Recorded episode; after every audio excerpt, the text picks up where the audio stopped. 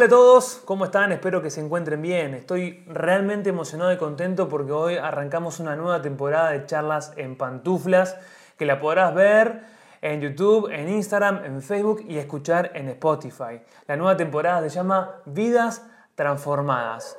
Y tengo el honor y estoy muy contento por contar con su participación. Hernán, bienvenido a Charlas en Pantuflas. ¿Todo bonito?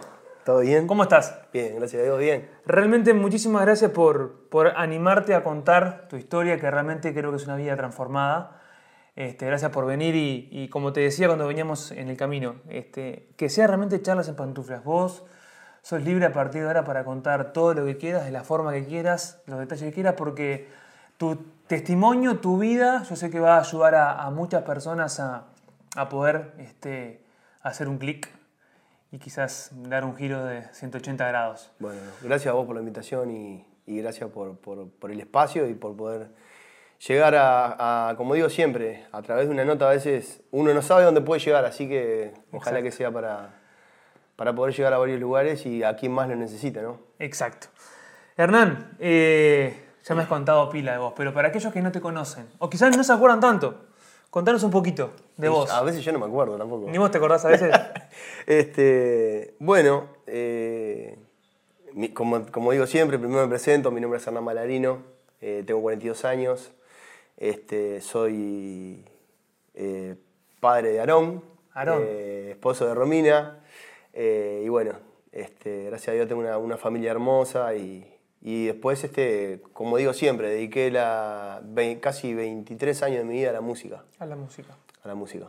¿Siempre quisiste ser músico desde chiquito? Cuando vi que pintaba más para el fútbol, sí. Dije, es... creo, creo, que nos pasa a todos los uruguayos. Sí, sí, no es lo mío fútbol, bueno, plan No, pero ¿sabes qué? De, chico me gustaba mucho el fútbol. Iba a ver fútbol, todo eso me llevaba a mi viejo, me acuerdo, y me encantaba. Este, pero después, este, con la música me pasó algo muy lindo que yo no, o sea, siempre canté de que tengo uso de razón, ¿viste? O sea, siempre me gustó cantar. Pero claro, nunca tomé conciencia de que podía llegar a, poder de eso en algún momento de mi vida. Vivir. Vivir. O, lograr todo lo que, o lograr lo que, había soñado, ¿viste? Y cantaba, pero cantaba siempre, cuando había fiestas, cumpleaños, familiares, esas cosas. Este, cantate una. Claro, cantate una, cantate, dale que vos cantas, bien. En este, y bueno, pero sin, haber estudiado nunca nada, porque me gustaba. Y, bueno, y, un día me acuerdo que, empezamos con un amigo a, cantar temas de los nocheros, a cantar folclore.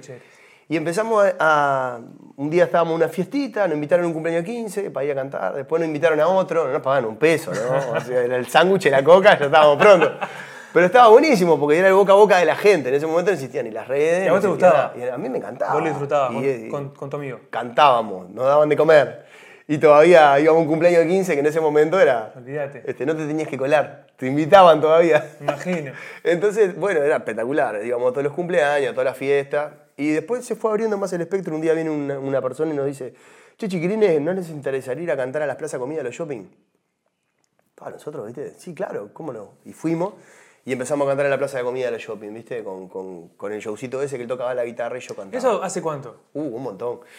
Yo en ese momento tendría 17 años. ¿Había shopping ahí? Sí, y existía shopping.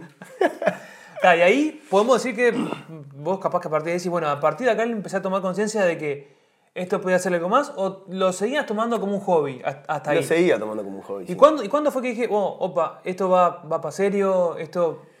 Mirá, en realidad, eh, de esa bandita que estábamos con ese amigo que, que cantábamos, un día viene Eduardo Rivero, que era el productor de Caribe con Canos, ven un shopping, justamente cantando en un shopping y me hace un casting para la primera banda que yo entro en el año 97, que fue una banda tropical. Este, ingreso en esa banda y ahí fue como que tomé un poco más de conciencia, ¿viste? Que de eso ya era un laburo, porque laburábamos jueves, viernes, sábado, domingo. Pero el click real me hizo en el año 2000, Cuando, cuando yo entro en chocolate. Claro. ¿Viste? Porque ahí yo tuve que dejar todo lo que hacía. Era subirte un avión y recorrer 23 países, como nos pasó, y, no estar nunca en Uruguay, en el año a veces estar dos o tres veces, y ya no tener una vida en Uruguay. O sea, llegar a, estar de pasada y dedicarte 100% a eso. Entonces ahí fue cuando me hizo clic y digo, bueno, está, o, sigo estudiando y sigo trabajando, o me dedico de lleno a la música. Y fue lo que decidí. Te fuiste para la música. Dejar Oye, todo, dejar en ese momento que yo estaba trabajando, me acuerdo, dejar los estudios, dejar todo y, y bueno, y dedicarme 100% al grupo, a la, que, que en Chocolate yo estuve cinco años, ¿no? Bien. ¿Y cómo, cómo fue eso? Porque fue de un día para otro el cambio, me imagino, radical. Sí. Pasar de trabajar, estudiar, capaz que no estabas mal económicamente, pero bueno, el salto también habrá sido ah, alto, mm, me imagino, así como el jugador de fútbol que pasa, ¿no? Que pega un pase Sí. y capaz que está ahí con la justa y pasa ahora a, la- a las grandes ligas. ¿Qué, te- ¿Qué sentías vos? ¿Qué pasaba por tu cabeza? Una locura. No, era un sue- un sueño hecho realidad, ¿viste? Todos tus compañeros de, de- de- de- Además de la día, banda. de un día fue, lo de Chocolate fue literal que fue en el año 2000 que despegó la canción, Mayonesa, y en aquel momento no había redes, no había... Si fuera hoy en día lo que sería, ¿no? No, no. Es que nosotros a veces hablamos con ex compañeros de chocolate y decimos que, que se- sería una locura, ¿no? Este, porque fíjate que nosotros llegábamos, eh, la canción iba pasando a través de los sellos discográficos y, y- y- y íbamos llegando a los países, claro, con un pequeño atraso, ¿no? O sea, si había acá pegado en el 2000, en el 2001 pegó en España, en el 2002 pegó en, eh, en Italia, en No el terminaba 2003 no más. terminaba más. Y era que la gente iba pasando la canción o iba llegando por los sellos. Claro. Este, mismo también a veces el tema de la imagen del grupo, no, no tenía muy en claro porque, claro, no era como hoy que vos buscas en el celular y tenés todo. Entonces, este, pero fue un momento, o sea, fue, fue fenomenal. ¿no? Yo siempre digo, fueron los cinco años mejores de mi vida porque como un adolescente había cumplido mi sueño que era vivir de la música, ganar bien y hacer lo que me gustaba y recorrer el mundo. ¿Qué edad tenías ahí más o menos? Ahí estaba 21 años. Wow, claro, eras Sí. eh, más o menos la edad que tengo yo ahora. Sí, claro, obvio.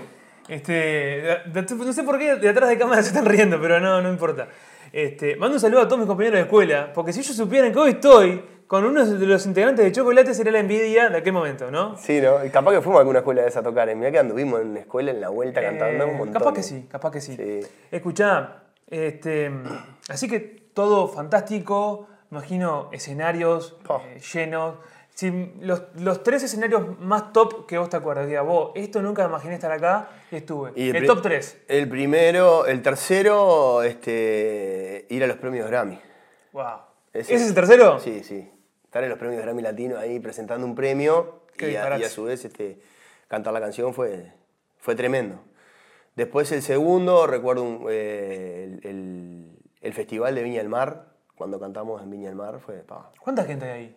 y 40.000 personas, más o menos. Disparate. En un monstruo como es Viña, ¿no? Que digo que si no les gusta, te echan. ¿Y antes de entrar, antes de subir?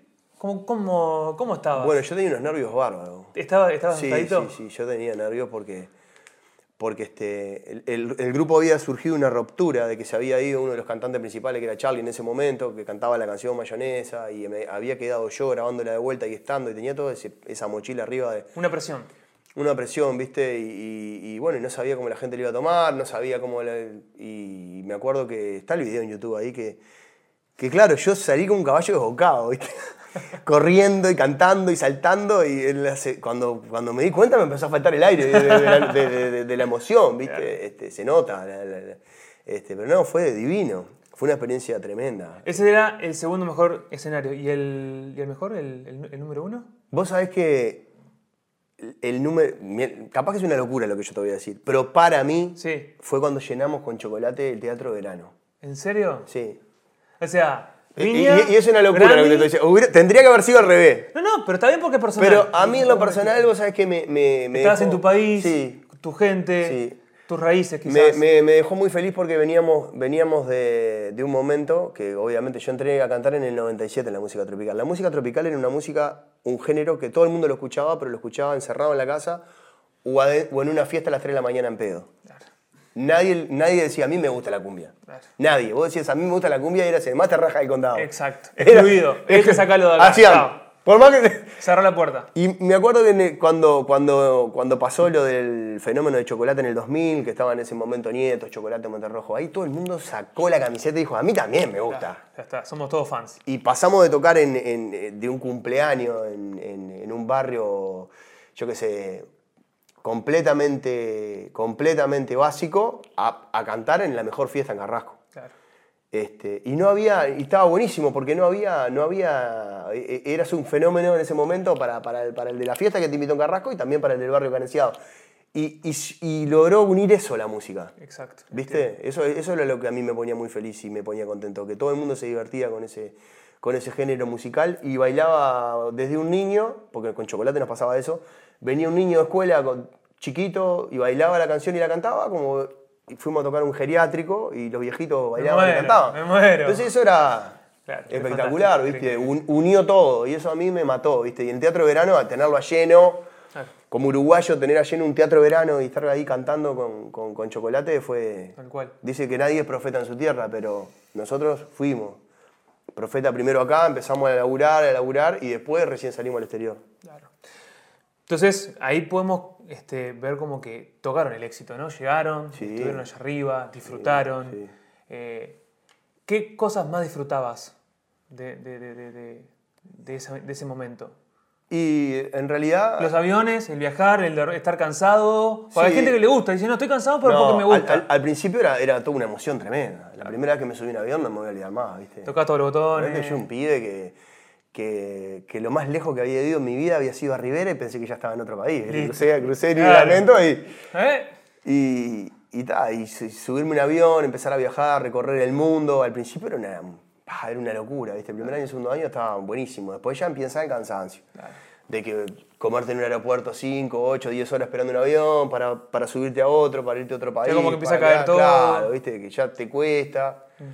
Este, que tenés show jueves, viernes, sábado, domingo, no estás descansando nada, te despiertan a las 5 o 6 de la mañana para hacer promoción, radio, televisión, y después dormís un ratito y después te vas para el show y después y tenés que hacerlo. Cuando bajas euforia, entonces, la satisfacción y la alegría es constante. ¿Te sentías pleno entonces? ¿Estabas bárbaro? ¿Te sentías completo? ¿O tu vida cómo estaba en ese momento? En realidad completo no, no, no, no, no, no, no, no pasaba, ¿viste? O sea, teníamos momentos sí de, de- de- de destellos de alegría y de, y de locura, pero después a veces no, estaba, estábamos, yo, yo en mi caso personal, este, no, a veces andaba mal, cansado, con problemas, como todo el mundo, este, triste, eh, bueno. Pará, triste. mm. El que, el que tiene 21 años hoy y, le- y- y te escucha y, y te ve y dice, pará, pará, triste. Plata, fama, todo lo que eso acarrea, llámese mujeres, facilidades. Triste, estabas triste. Sí. Había algo que no, te- que no cerraba dentro tuyo. Había algo que no, que no, que no, que no encajaba. Entonces, eh, esa- ¿eso, ¿eso es lo correcto? ¿Había algo que no Sí. cerraba? Ah, lo que pasa es que yo tenía un vacío, ¿viste? Que, no, que siempre, siempre cuento que no- nada lo llenaba. Porque vos decís, eh, tenía la carrera que había soñado tener, estaba recorriendo el mundo, conociendo, cantando, que era lo que me gustaba, y estaba ganando bien, y mi familia en Uruguay estaba bien, pero siempre tenía un vacío que no, no, no lo, no lo podía llenar, nada lo podía llenar, ¿viste? Bien. Ni las mujeres, porque podíamos tener la mujer que queríamos, eh, podíamos tener el auto que queríamos, eh, problema económico no había. Eh, entonces digo, pero siempre estaba ese vacío igual, ¿viste? Que yo no sabía explicar el por qué, pero siempre estaba ahí. A la larga o a la corta, cuando tenía un problema o algo, siempre ese vacío estaba, ¿viste? ¿Te parece si hacemos un corte ¿Cómo no? y hablamos de ese vacío en el próximo capítulo? Dale.